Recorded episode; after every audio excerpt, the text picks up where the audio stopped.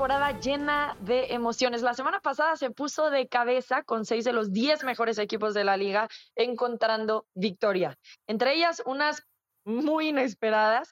Los Broncos vencieron a los Cowboys, los Jaguares a los Bills y los Cardenales de Arizona ganaron sin su coreback y su mejor receptor. También los Titans ganaron sin Derrick Henry. Así que hemos pasado la semana nueve de una temporada de 18 semanas y es momento de hacer corte de caja. Bienvenidos a NFL Live, el podcast en español. Yo soy Rebeca Landa y como siempre me acompañan Pablo Viruega y Tapanaba. ¿Cómo estás, Pablito?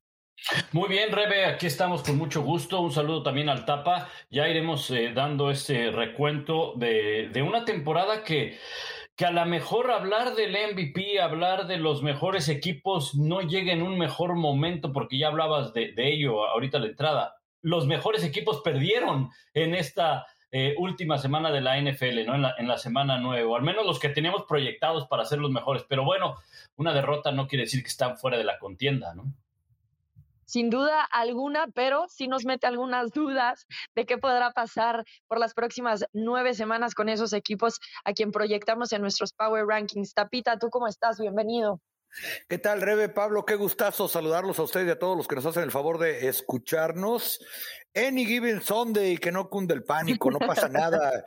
Eh, así de chicas son las diferencias en la NFL. Una jugada puede marcar el destino de un partido y cualquiera le puede ganar al que sea. Esto no es el fútbol americano colegial donde nunca pierde el que ya conocemos todos.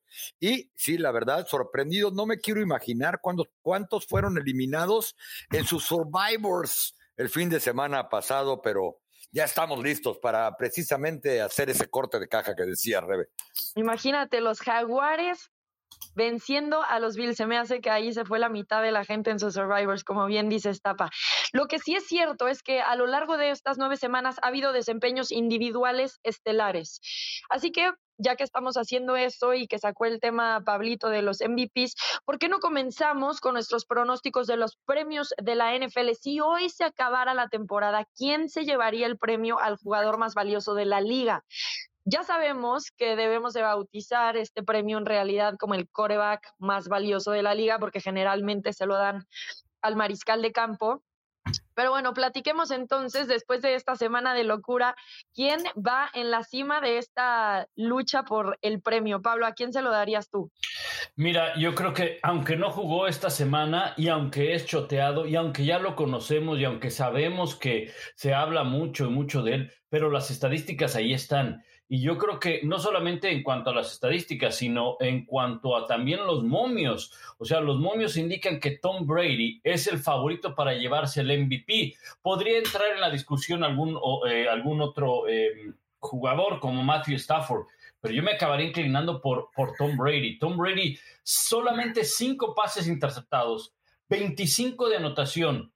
Si estaríamos hablando de un coreback veterano que se encarga de entregar el balón nada más, de que le limitan el juego aéreo, de, de, que sí, tiene armas a su alrededor, porque para poder poner esos números y para poder ser MVP necesitas tener armas a tu alrededor. Yo no conozco un MVP que, que, haya jugado con, una, con, un receptor abierto, cinco alas cerradas y tres fullbacks, ¿no? O sea, no, necesitas armas a tu alrededor.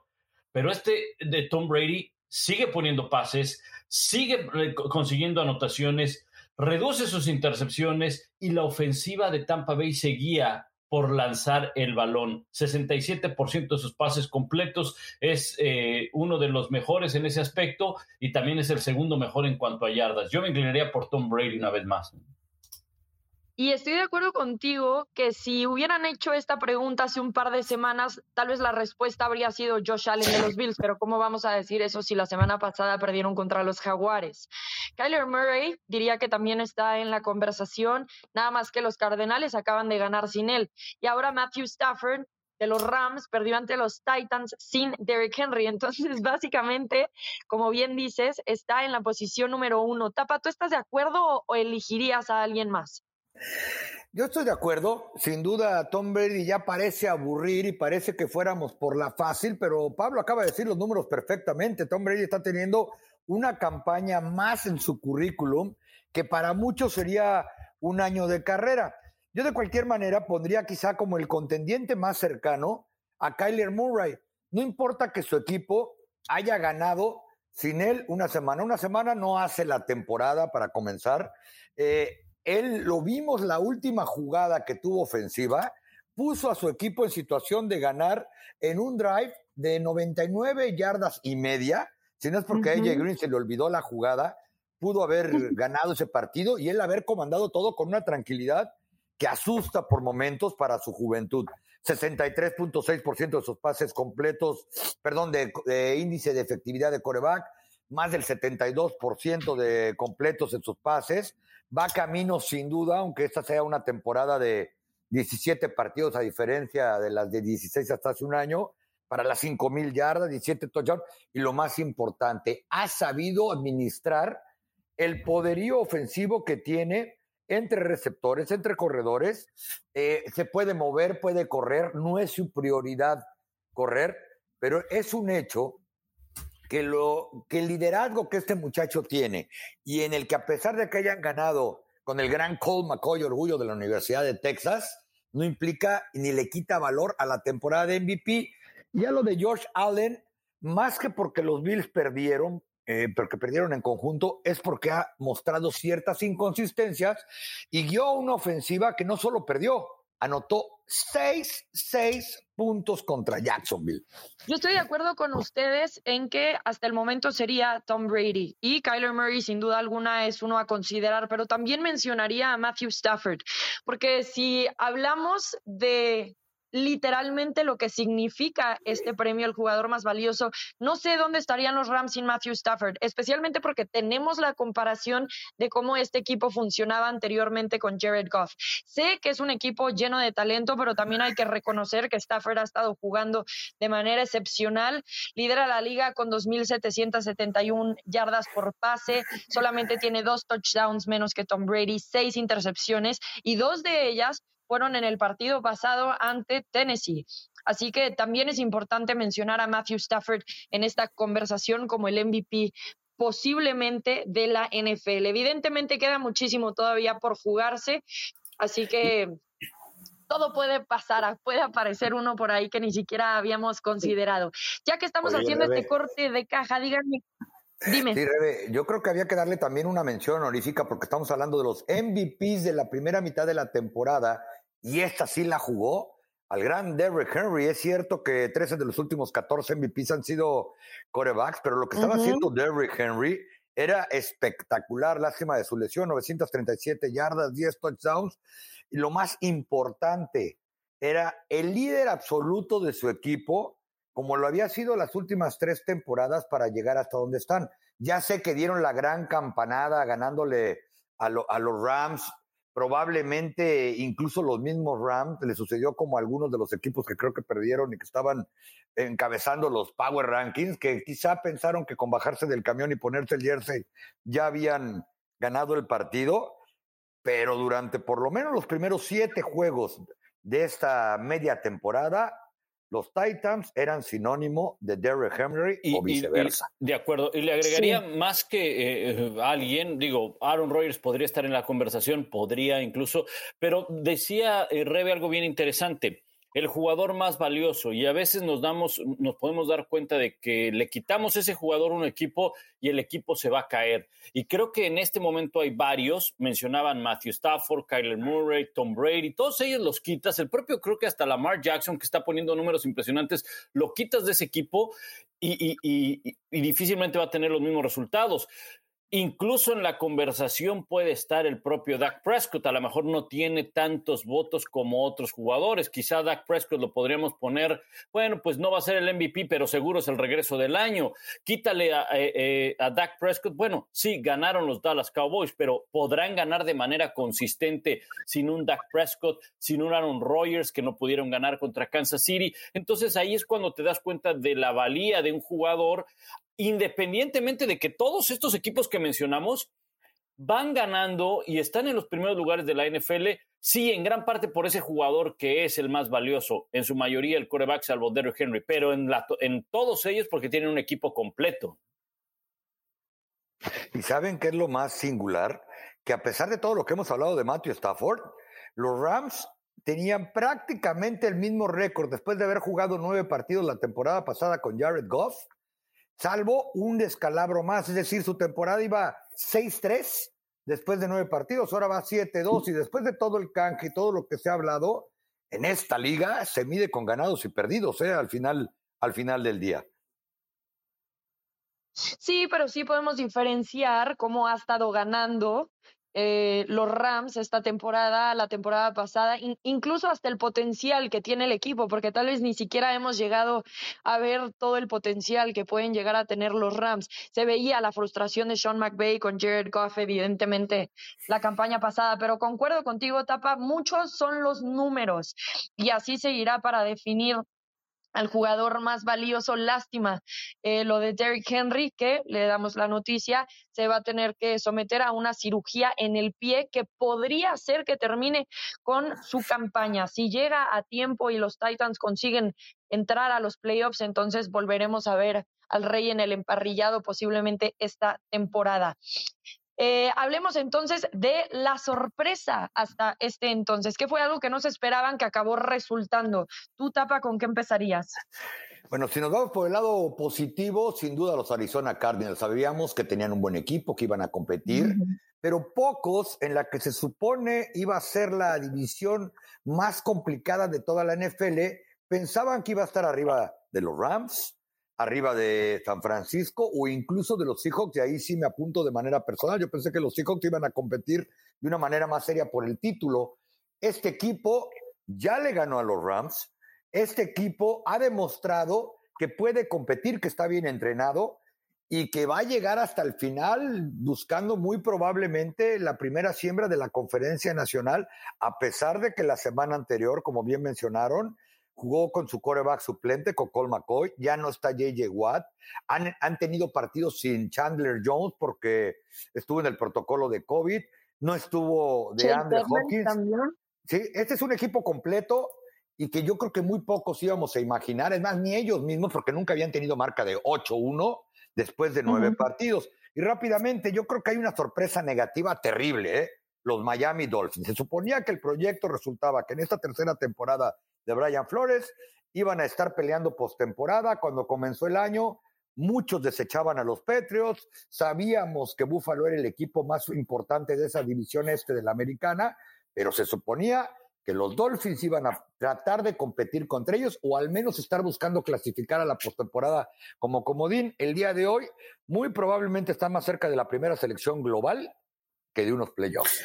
Sí, mira, yo, yo, le, yo, yo le agregaría eh, para no caer y evitar eh, em, pues, críticas, ¿verdad? Porque van a decir, ay, otra vez, otra vez van a hablar de los cabos.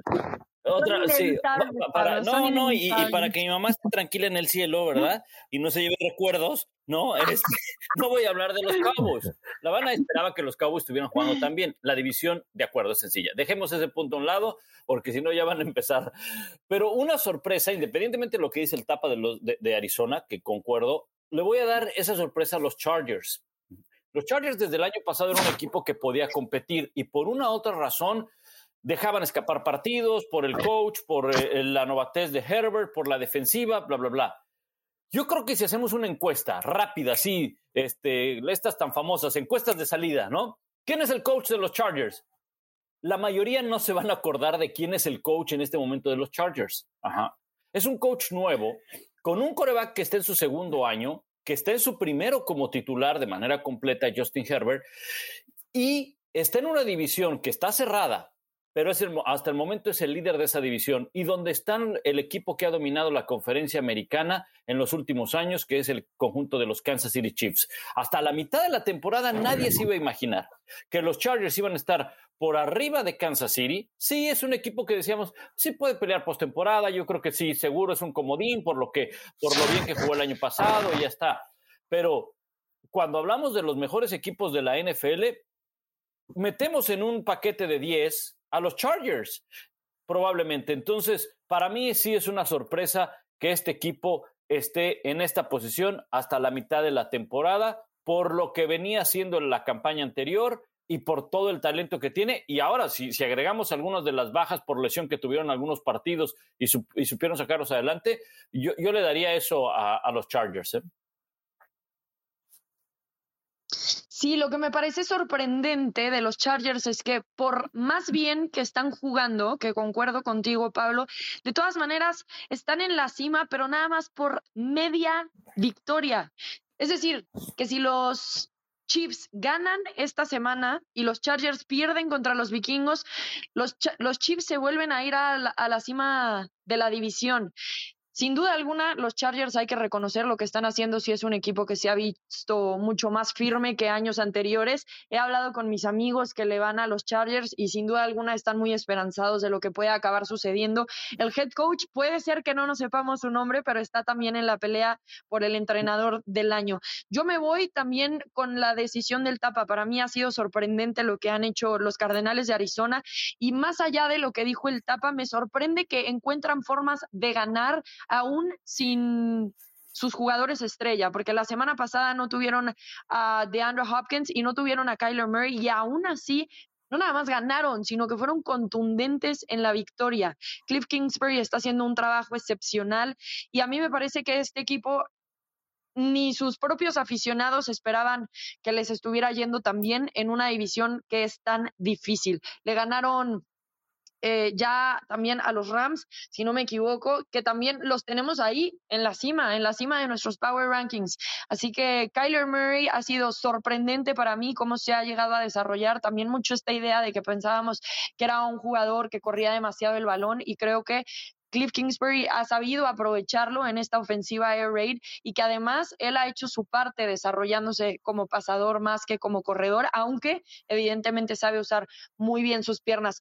Tapa ya nos daba su decepción, Pablo. ¿Cuál es la tuya? Eh, eh, es que está bien clavado con Miami, ¿no? O sea, Miami se, se encargó de, de yo quiero ser la decepción del año y no quiero que nadie me compita, ¿no? No, no veo otro, otro equipo que, que haya decepcionado tanto como, como Miami. Eh, podríamos hablar de Kansas City porque pues pensaríamos que no tendría ese récord a esta mitad de la temporada y por lo que hemos visto, si bien es cierto que ha ganado los últimos dos partidos, pero los ha ganado de lagrimita y con lagañas, ¿no? O sea, penitas. Y estás hablando de contra los Giants y hablar, y, bueno, le ganaron a los Packers sin Aaron Rodgers pero no están jugando al nivel que nos tenían acostumbrados los Kansas City Chiefs. Pero como decía Rebe, o sea, ganan un par de partidos, están en la pelea, eh, se meten a la postemporada, pueden ser líderes de la división y, este equipo puede llegar a cambiar definitivamente por todo el talento que, ah, que, hay a su alrededor. Miami la tiene clarísima, es la decepción del año, sin duda, hasta ahora.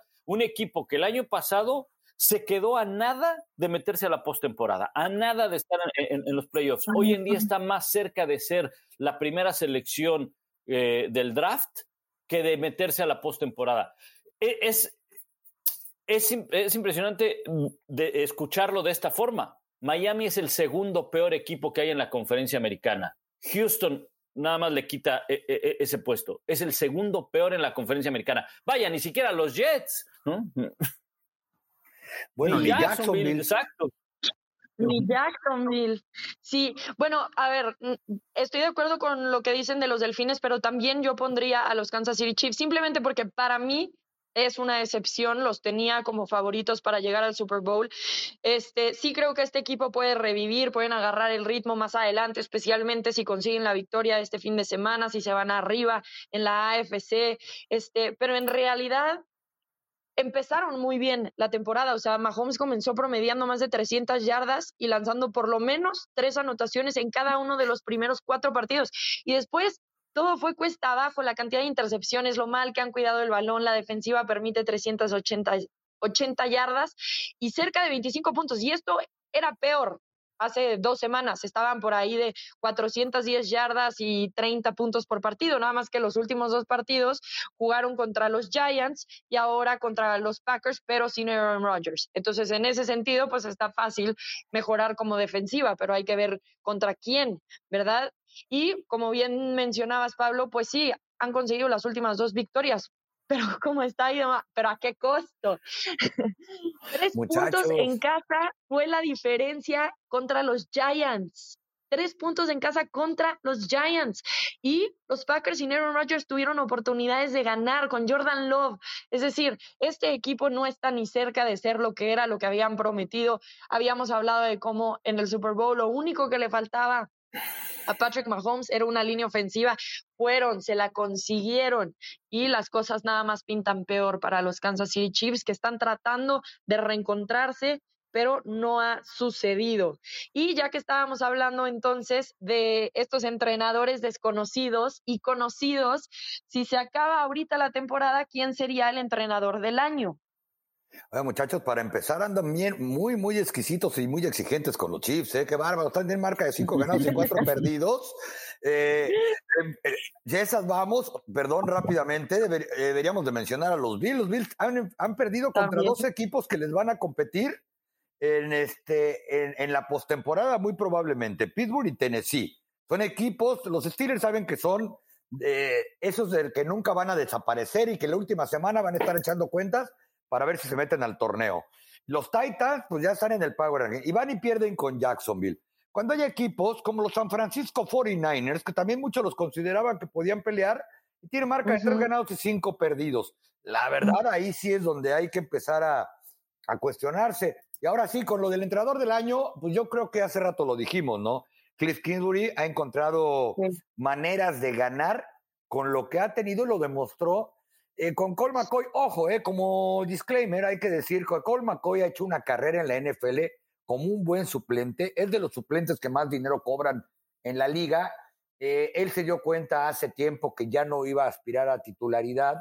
Eh, ayer oía yo que alguien decía, ¿no? Que cuando entró de suplente con los Giants la temporada pasada no lo hizo bien, pero dicen es que quién lo hace bien en la ofensiva de Jason Garrett, ¿no? Ayer en Dallas decían que Jason Garrett debería estar en la cárcel porque es un ladrón.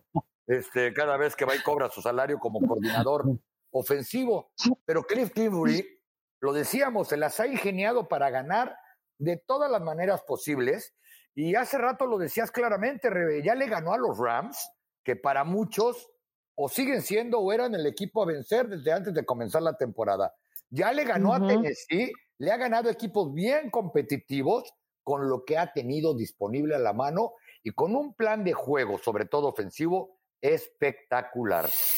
Sí, yo, yo me quedo eh, de acuerdo eh, y, sobre todo lo bien que ha manejado la, defensa el equipo de, Arizona y y no se esperaba lo que ha hecho hasta ahora. Definitivamente es uno de los que debe estar en la discusión. Y lo decía Rebe, el otro debe de ser precisamente el eh, coach de los Chargers, Brandon Staley, ¿no? Qué buen trabajo está, está haciendo. Eh, tomó un equipo que tiene mucho talento, tiene mucho talento y sobre todo un, un coreback joven también que pues ha cometido sus errores también. Justin Herbert no, no, no, ha tenido, no tuvo un buen partido contra los Patriots, no le, no le fue bien, eh, contra Baltimore. Eh, pero creo que es un equipo que puede competir para la postemporada. Para mí este debe ser coach del año ahora, a mitad de la campaña. Habrá que esperar ya la segunda mitad, ¿no? Sí, y no están, no tienen esta sensación de que como que a los que votan les gustan los equipos, más bien los entrenadores que son como nuevos, que son novatos en la posición de entrenadores como para entregar el coach del año. Me da esa sensación también cuando se lo dieron a Stefanski con los Browns, con los Bengals, perdón. Este, me parece que podría ser eh, por ahí el premio para los, para los Chargers de Los Ángeles. Ya que estamos hablando de honores, el jugador más valioso reinante de la NFL, Aaron Rodgers, ha recibido su multa junto a Alan Lazard por 14.650 dólares y los Packers por 300 mil dólares. Recordemos que Aaron Rodgers dio positivo por COVID.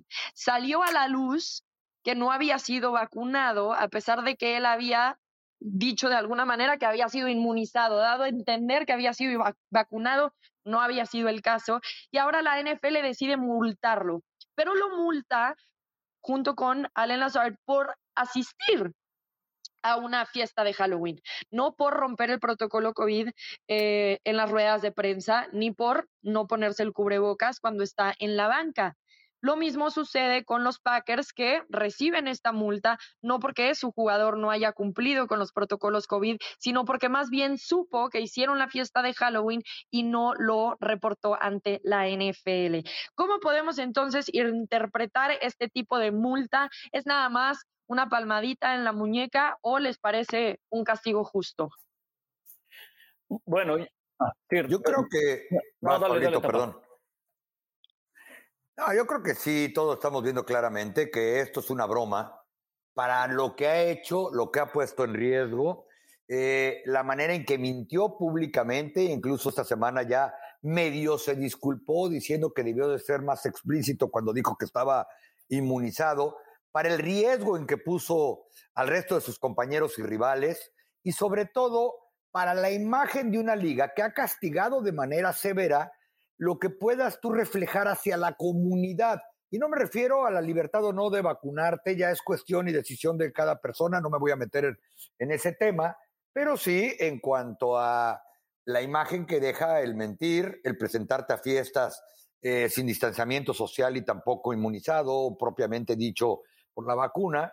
Y sobre todo cuando lo comparas contra multas que les meten a otros jugadores. Aquí en Dallas hay tremenda polémica porque Sid Lamb dice que ha pagado más de 50 mil dólares en multas y ninguna es ni siquiera relativamente cercana a las ridiculeces que anda haciendo Aaron Rodgers con el debido respeto de la ridiculez. Es decir, a CD Lamb le metieron 15 mil 500 dólares y ok, vamos porque eh, medio se burló de un, de un jugador de los Petes cuando les anotó el touchdown para ganarles. Y la verdad, si uno ve la manera en que se burló, no me quiero imaginar lo que le hubiera pasado a Bo Johnson, al zapatos blancos, o lo que le hubiera pasado a Dion Sanders, ¿no?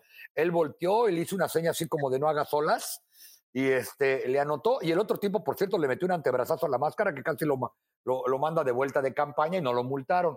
Y lo han multado tres veces porque se le desfaja el jersey de las fundas. Imagínense, tres veces lo han multado porque sí, sí, sí, que hasta que un reportero se lo dijo, fue y le preguntó a su agente cuánto le habían multado y que ya iban más de 50 mil dólares. Cuando Aaron Rodgers, tú ya lo dijiste, Rebe, y todo lo que ha pasado, el contexto que ha tenido, le toca la cantidad señalada. Fíjate que, eh, a ver, no voy a defender a Aaron Rodgers, ¿eh? no lo voy a defender, que quede claro antes de que, de, que vengan comentarios. Más bien, la crítica es un poco hacia la NFL. Hacia allá va la crítica. Eh, porque creo que la NFL en muchos aspectos es muy cuadrada, muy cuadrada. Ajá.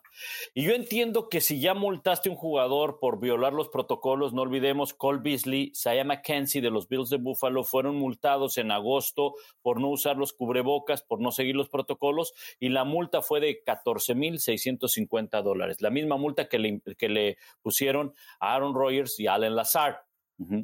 El tema es, eh, a ver, ¿qué hizo Aaron Rodgers? ¿no? Aaron Rodgers se presentó, él sabía que no estaba vacunado, o sea, él mintió él mintió, ¿no? Entonces yo creo que sí, en este sentido, la NFL tendría que haber sido claro y decir, a ver, te vamos a multar porque violaste los protocolos, pero también te, vamos a multar, ¿sí? Porque eh, acabaste mintiendo. O sea, acabaste mintiendo. Y yo sé que aquí no tiene que ser ni la Santa Inquisición, ni somos sacerdotes, ni nada para que vayas y, purgues, pero, pero ¿sabes qué va a pasar? Que el siguiente jugador lo va a volver a decir y decir, bueno, Mira, si yo violo, los protocolos, de no usar máscara o hasta de organizar una fiesta en mi casa o hasta de irme a la, conferencia de prensa, puedo exagerar en violar los protocolos, pero la multa no va a pasar de los 14.650 dólares.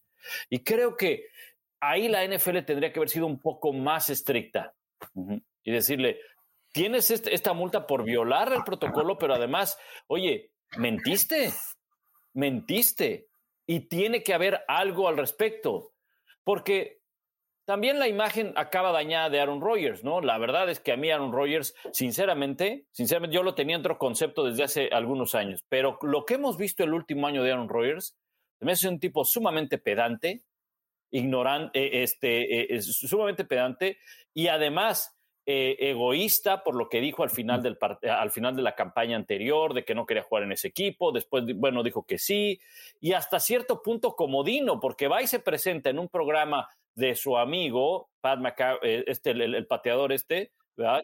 McCaff, exacto, donde sabe que le van a, le van a no lo van a cuestionar y lo van a poner de cierto, a cierto punto cómodo para que él eh, exprese su punto de vista, ¿no?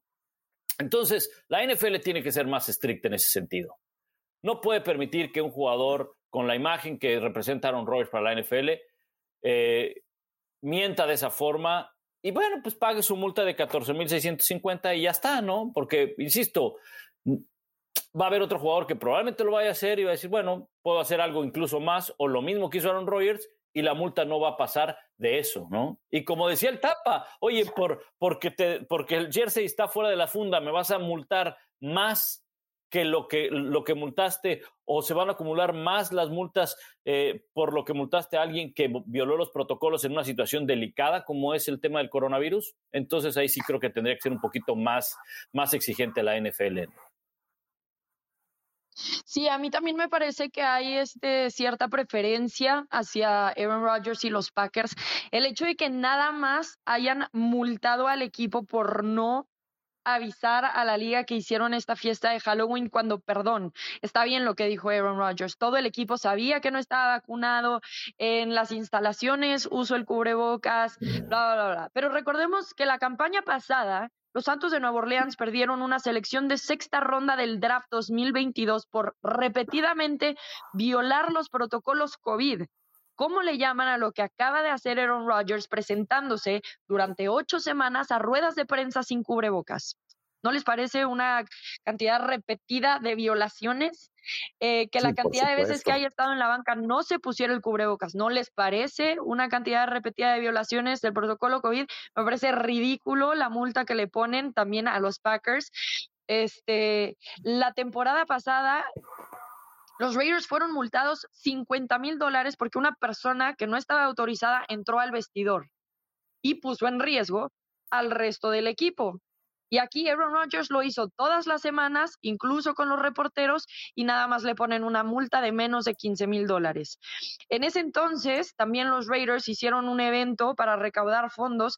Cada uno de los jugadores que participó, 15 mil dólares por atender al evento, y al que lo organizó, que fue Darren Waller, 30 mil dólares. Y aquí este compa se está yendo de fiesta y le estás cobrando 15 mil dólares en serio. Entonces, me parece ridículo lo que está haciendo la NFL. Si yo fuera los equipos de la NFL, estaría armando un revuelto, porque no puede ser que a uno de los jugadores, a quien deberías de tener en mayor estándar, que además gravemente dio falsa información sobre el COVID en lo que mencionó, afecta de, de, gran manera, no nada más a la NFL, sino a toda la gente que observa la NFL. Si de por sí en Estados Unidos tienen dificultades para que muchas personas quieran vacunarse, usar cubrebocas, ahora llega Aaron Rodgers y hace eso. La NFL tiene que entender que los atletas son mucho más que atletas. Y Aaron Rodgers tiene que entender que él es mucho más que un jugador. Dijo en una publicación esta temporada, yo no soy un activista, yo soy un jugador. No te estamos pidiendo que seas activista, te estamos pidiendo que seas ciudadano eso sí eres, antes que jugador. Entonces me parece malísimo lo que hace la NFL conforme a Rodgers. No creo que la multa sea culpa de Rodgers, creo que eso se lo debemos de cuestionar a la NFL. Lo que sí, el criterio y cómo se manejó toda la situación por parte del número 12 de los Packers me parece ridículo. Y, le, agregaría algo, también mira, qué tan grave es eh, lo que hizo Aaron Rodgers, ¿verdad? Que a veces la NFL, insisto, a veces o como que no se quiere dar cuenta o como que no quiere pisar eh, ciertos... Eh, ciertos terrenos donde sabe que se va esto a acabar haciendo más grande y entonces mejor prefiere asumir este tipo de críticas.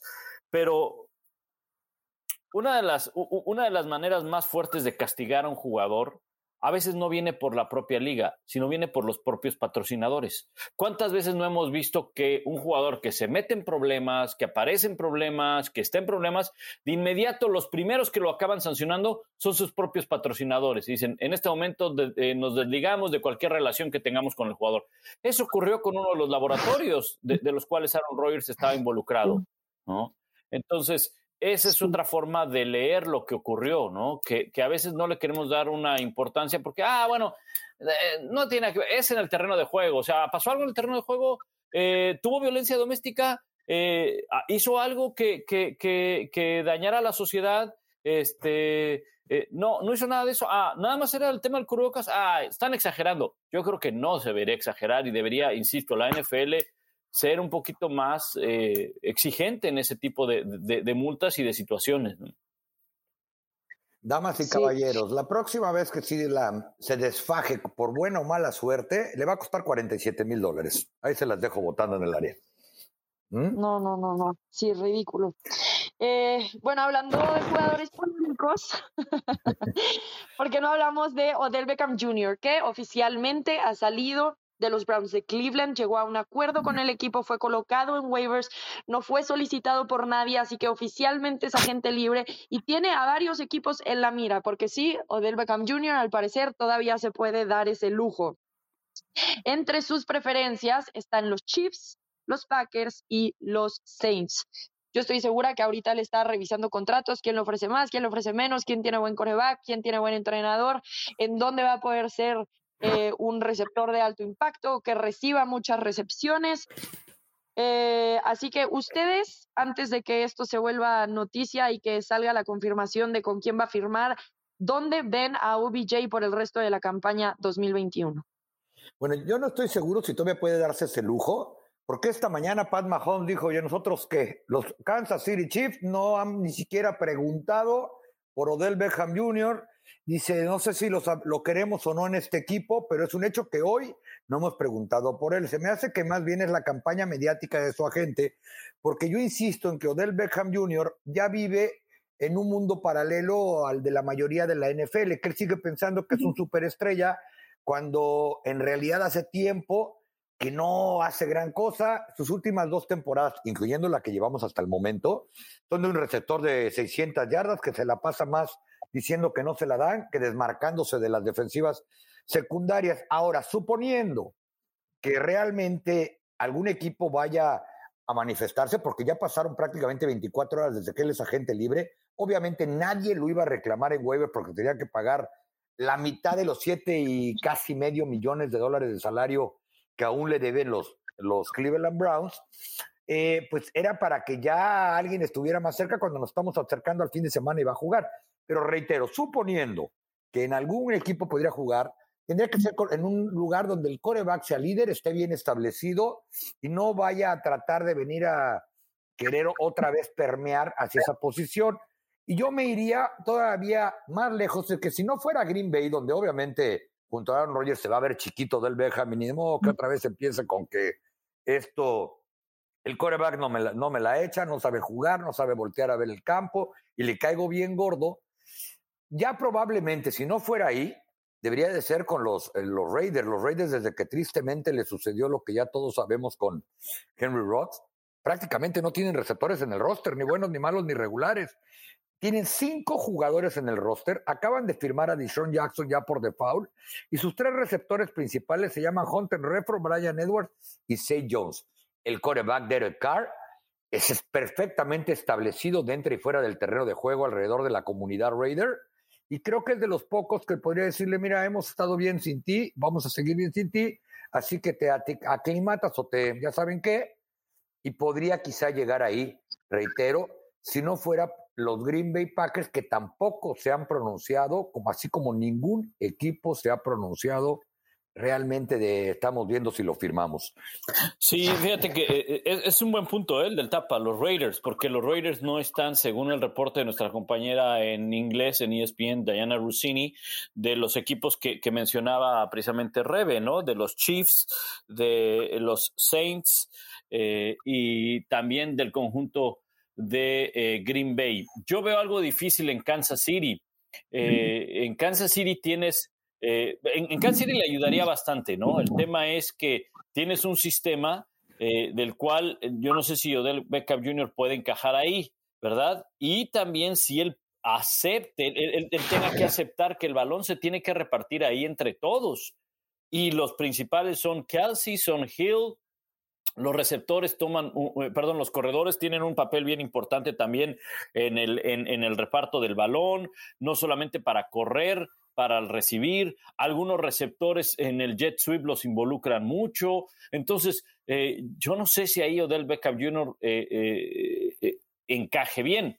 En Green Bay definitivamente me cuesta mucho trabajo pensar que puede encajar, ¿no? Obviamente lo haría, en cualquiera de estos lo haría un, equipo espectacular. El tema es la personalidad de Odell Beckham Jr., lo orgulloso que es, ¿no? Lo demandante que es para pedir el balón con pocos argumentos eh, estadísticos para poder ser efectivo. Eh, pero tienes a Devante Adams. Eh, realmente Green Bay lo que necesita es recuperar a alguien en la posición de ala cerrada porque Tony está fuera. tienes una personalidad de Aaron Rodgers que yo no sé si se pueda manejar con la de Odell Beckham Jr. entonces veo complicado ahí, ahí en, en Green Bay, ¿no? La verdad es que por algo, por algo, no lo tomaron en el momento en que dejó de ser waiver. Por algo no lo han tomado.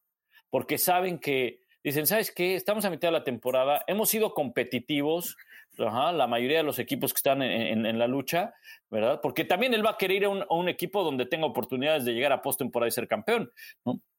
Y aventarnos a una lacrana al vestidor, como que no tiene, como que no tiene sentido, ¿no? Sí, entiendo todo eso. Me, me, encantó una declaración que escuché de Bruce Arians esta mañana que le preguntaron si tenía interés por Odell Beckham Jr., ¿no? Por OBJ. Y dice, no, eh, ya son demasiadas letras, ya tengo a AB, ya no necesito a OBJ. Y yo decía, ajá, se refiere a las letras, pero más bien ya tiene a un problema suficiente. O sea, Antonio Brown ya sabemos que puede darle batalla también a cualquiera, ya lo están manejando, no necesitan traer a Odell Beckham Jr. Lo mismo diría con los Packers, ya hay demasiado drama en esa organización como para todavía agregar, como bien dices, Pablo, un alacrán. ¿Qué diríamos, por ejemplo, de los Santos de Nueva Orleans, que sí están en la lista, de Odell Jr. y que además parece ser que sería el único equipo donde podría ser el receptor número uno, porque sabemos que Michael Thomas ya está fuera por el resto de la campaña. Es un equipo que sí, evidentemente no tiene a un gran coreback. Ahora va a ser Trevor Simeon después de que James Winston está fuera por el resto de la campaña. Pero pues te vas con un entrenador como Sean Payton que ha sabido sacar adelante a este equipo en la primera temporada sin Drew Brees. Yo sí podría ver, por ejemplo, a Odell Beckham Jr. ahí. Además, Beckham fue a LSU y pues creció en Nueva Orleans, así que hay una conexión, diría yo, extra para atraer al jugador. Sí creo que Sean Payton se echaría el paquetito de Odell Beckham Jr. El resto de los equipos no creo que vaya tanto por ahí. Eh, en el resto de los equipos también sería un receptor número dos, porque con los Kansas City Chiefs, pues ya tienen a los que mencionaron, más bien entraría a suplir a Sammy Watkins. Eh, los Patriotas de Nueva Inglaterra tienen a sus receptores, pero bueno, también sabemos que eh, Bill Belichick le gusta traer a más.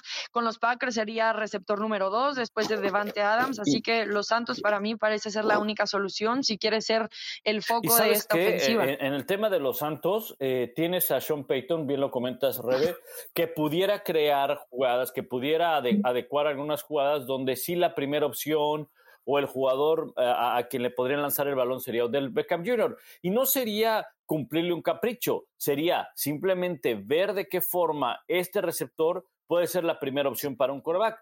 Eh, porque, mira, en Cleveland, en Cleveland, al menos eh, en el juego, en, los últimos juegos, vi un análisis en, en, ESPN donde decían, a ver, no es que Baker Mayfield no le quiera lanzar el balón, las ofensivas o las jugadas están diseñadas para que, sobre todo mucho en el RPO o mucho en el play action, donde tienen que ver a un, a un defensivo si se clava, si se mueve o esto, entonces el quarterback decide lanzarle a ese receptor.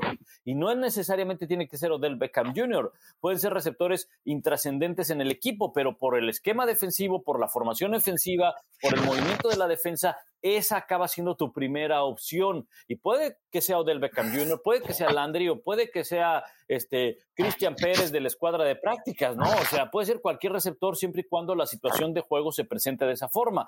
Entonces, eh, no, insisto, con los, con los Santos no sería cumplir el capricho, sería más bien un entrenador que se sabe ajustar muy bien a las bajas que tiene en su roster para adecuar un sistema de atacar con sus mejores hombres. ¿Y saben cuál es el asunto? Que eh, pues las fuentes, de acuerdo a, a, Dayana, son todas del campamento de Odell Beckham, ¿no? Entonces probablemente pues él también está cabildeando como político que usa a veces fuentes anónimas para ver cómo responde la población a ciertas iniciativas que tienen por ahí o, o precandidatos.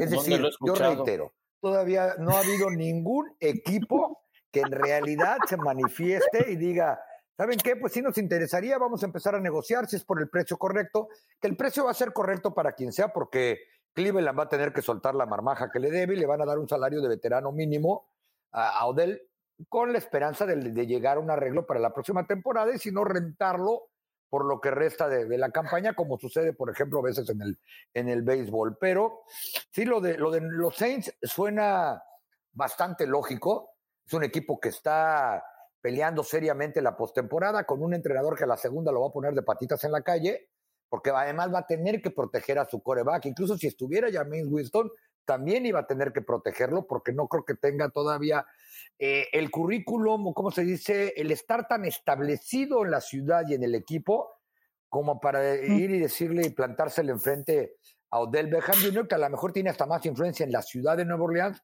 que un James Winston, por supuesto que Trevor Seaman, por los datos que mencionaba Rebeca, ¿no? Que él fue una estrella del LSU, que creció y es uno de los orgullos preparatorianos de, de la ciudad de Nueva Orleans.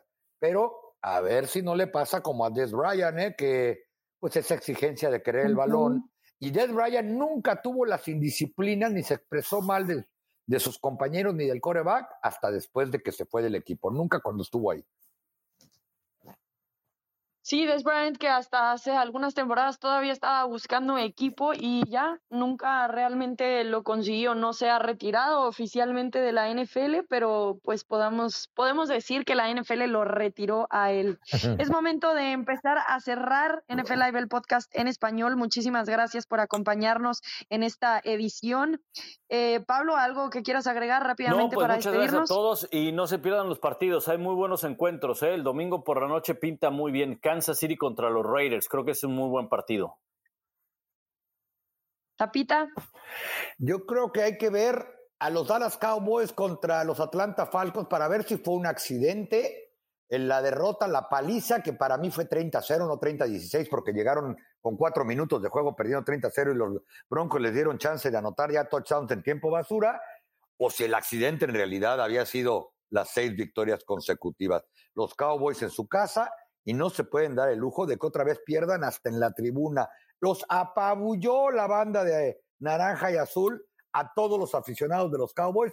Parecía que uno estaba en Denver. Pues es que esos de los Broncos son bien escandalosos a veces.